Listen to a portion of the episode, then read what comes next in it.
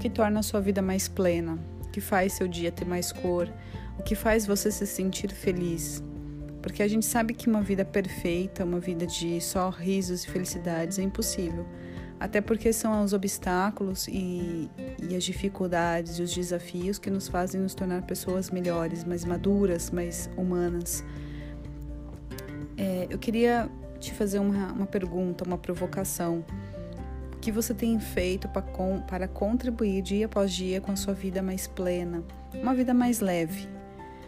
O que você tem buscado melhorar dentro de você, o que você está buscando aprimorar e o que você está buscando deixar, abandonar.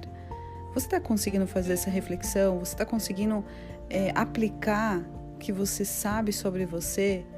Ou você está deixando o vento passar, a poeira baixar, as coisas acontecerem e o que você percebe é que o tempo está passando e nada está mudando?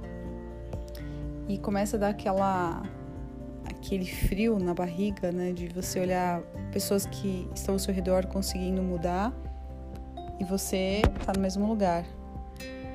Mas uma coisa a gente tem que lembrar que a culpa é apenas nossa. Culpa não é do governo, a culpa não é minha, da minha esposa, do meu marido, do meu cachorro.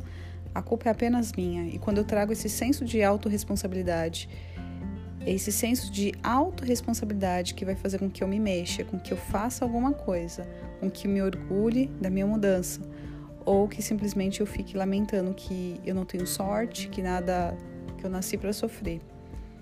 Então comece agora. Comece a anotar num papelzinho, num bloquinho, num diário, quais as mudanças que eu preciso fazer, o que eu quero alcançar. E toda vez que você alcançar uma nova mudança, você faz um checklist.